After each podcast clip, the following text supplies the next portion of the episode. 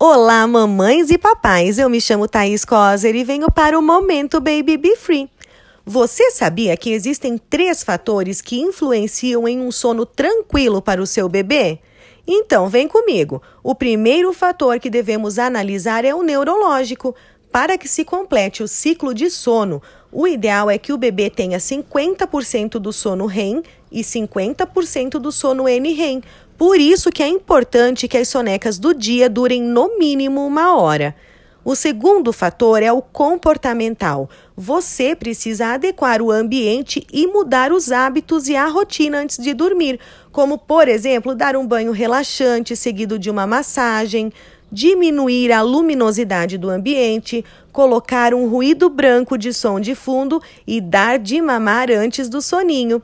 E o terceiro fator é o biológico, através da liberação e regulação dos hormônios responsáveis pelo desenvolvimento adequado do bebê, como a melatonina, que regula o sono, a leptina e a grelina, que regulam a saciedade e a fome, o GH, que é responsável pelo crescimento, e o cortisol, que controla o nível de estresse.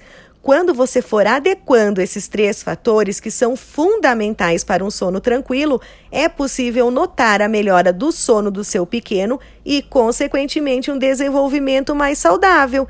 E agora me diz, você já conhecia esses três fatores? Ah, aposto que não. Para mais dicas, acesse o nosso site www.babybefree.com.br. O nosso blog está recheado delas. Um beijo!